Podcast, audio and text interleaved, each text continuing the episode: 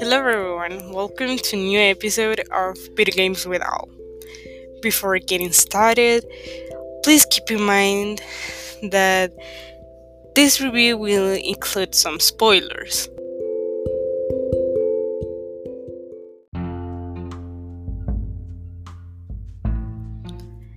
The first game that we are going to be reviewing in this podcast will be The Last of Us Part 2 which happens to be one of the most awaited games ever since.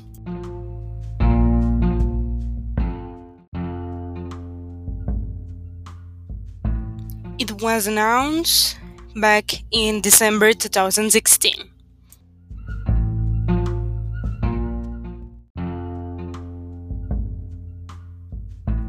Let me tell you, I actually didn't buy the video game because it was a gift to me as a birthday gift. But if I had the opportunity to buy it, it would have been worth every single penny. But that's just my personal opinion since I loved the first game so, so much. I got this game in physical version and I think it's really great for my PS4 storage.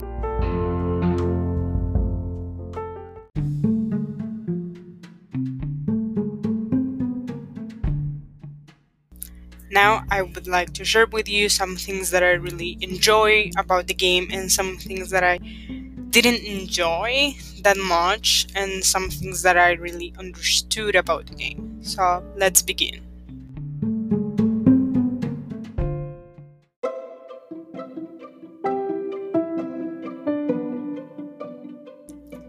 The things that I like the most about these games are first the environment the scenario was really amazing. I love how the nature reacts to you in that you can use it to your advantage. Also, it was really mind blowing to see a version of the Earth several years into the future with a very few humans around.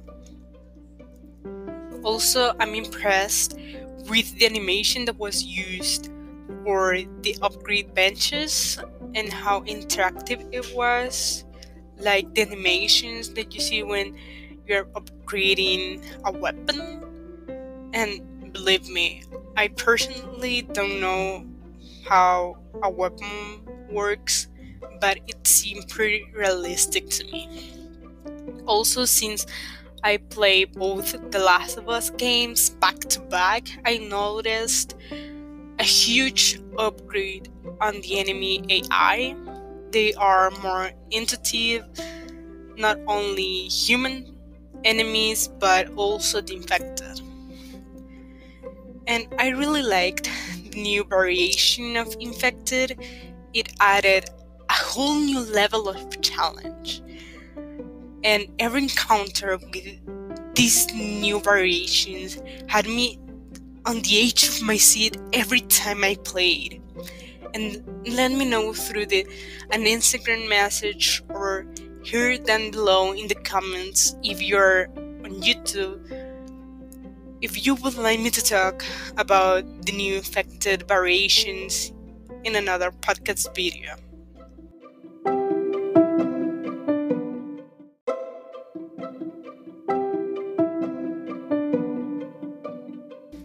The last thing that I really like about this game is that I really develop a connection to each and every single one of the new characters. To those of you listening, personally, you will probably not be surprised to hear that my new favorite character is Dina. She's such a charming character and a very loyal and supportive friend, and later in the game, a lover to Ellie.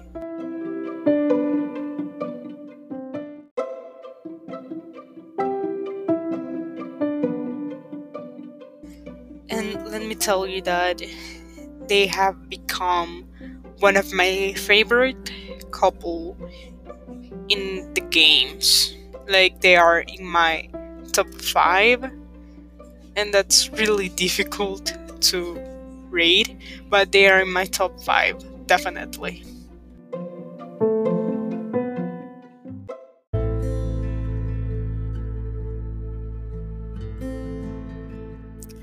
And the things that I didn't like the most about this game are first the combat got too repetitive, too fast, even when I tried to switch from the normal mode to more aggressive, it didn't work for me.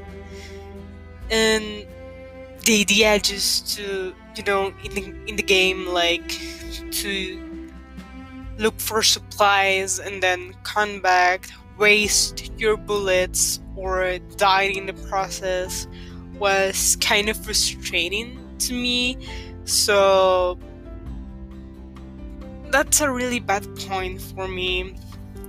Also, the promotional campaign was very controversial.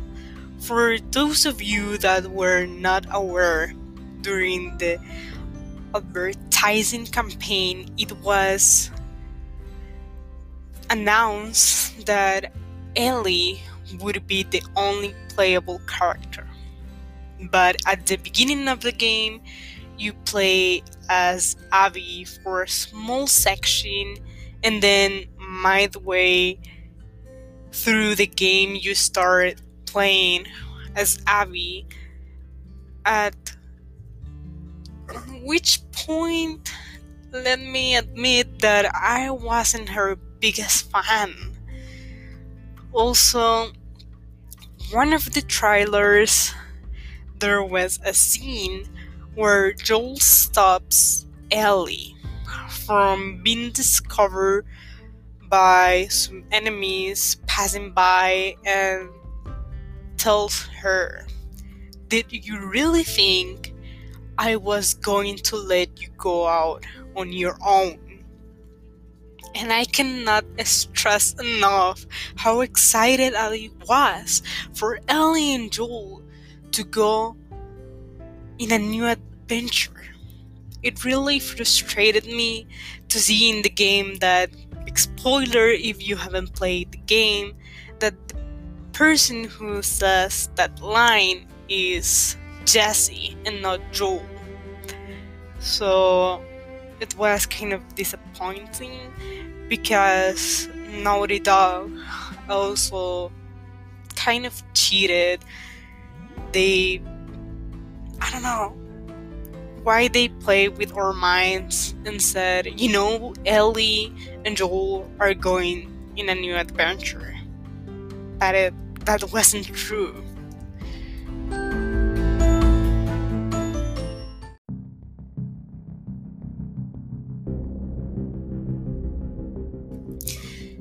And the things I understood about the games are.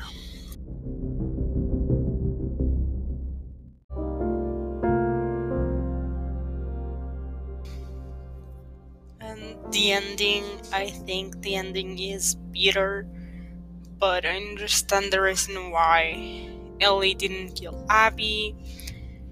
And spoiler alert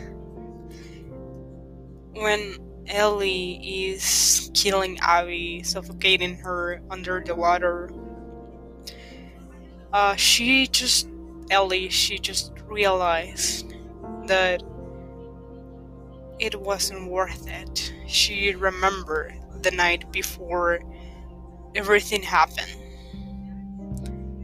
where in at night she was talking to Joel she apologized to him and he apologized to her.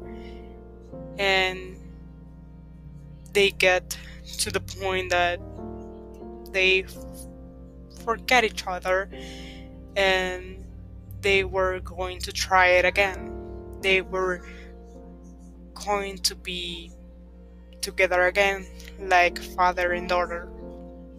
But in the next day, Abby took that opportunity from Ellie. And that's the reason why Ellie is chasing Abby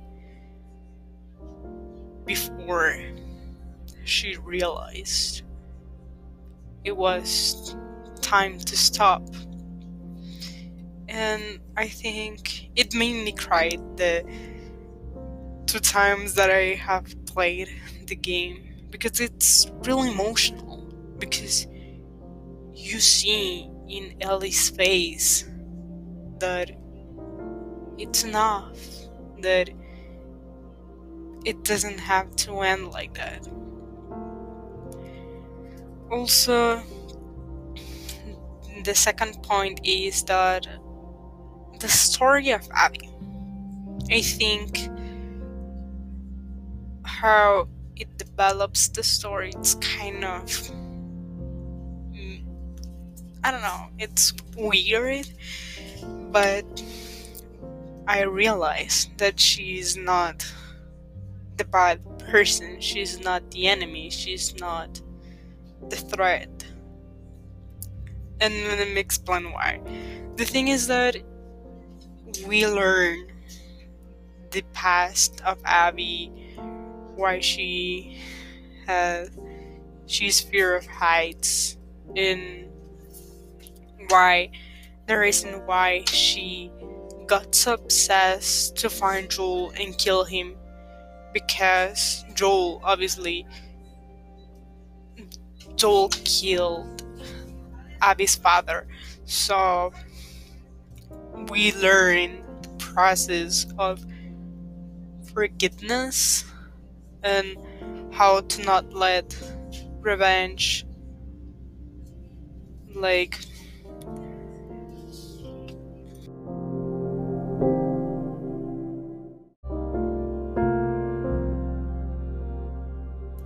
blind her so what is next for her?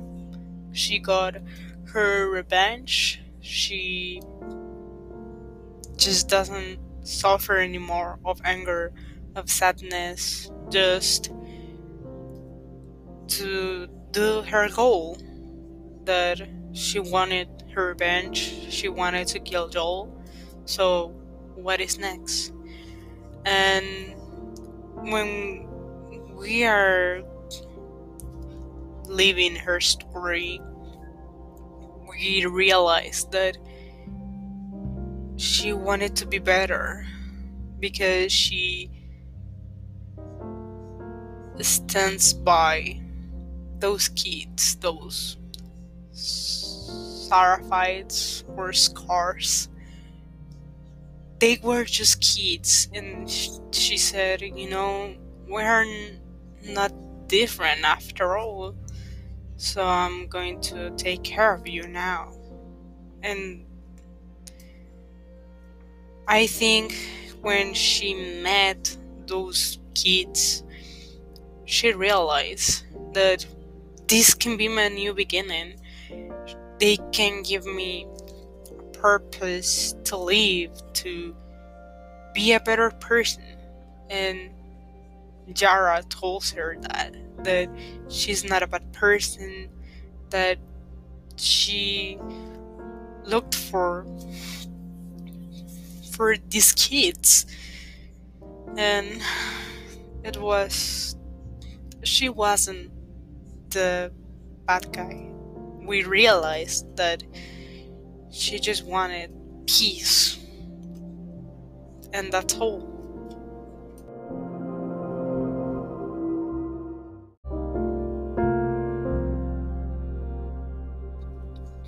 And the last and saddest point is that the death of Joel. I mean, I suffer with his death. I mean, I watched how he was killed and everything. I felt his pain. I understood that all these ex Fireflies wanted revenge because he screwed it up. But mean, I thought that he was going to be with Ellie forever or until his last breath because he got old grade and elderly, but it wasn't like that, and it was the saddest that I have ever seen in a video game.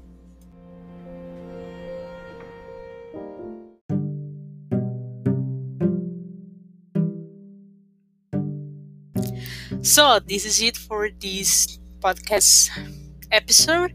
I hope you like it. I hope you subscribe to this podcast in whatever platform it is. Uh, it's normally in Spotify and Anchor, so please give it a shot, subscribe, share with your friends, and also it, you can comment down below. And also, you have my Instagram that is I'll handle R. So you can DM me, you can recommend me video games to look for. And also, if you are watching this in my YouTube channel, please subscribe, give it a like, comment down below, and see you next time.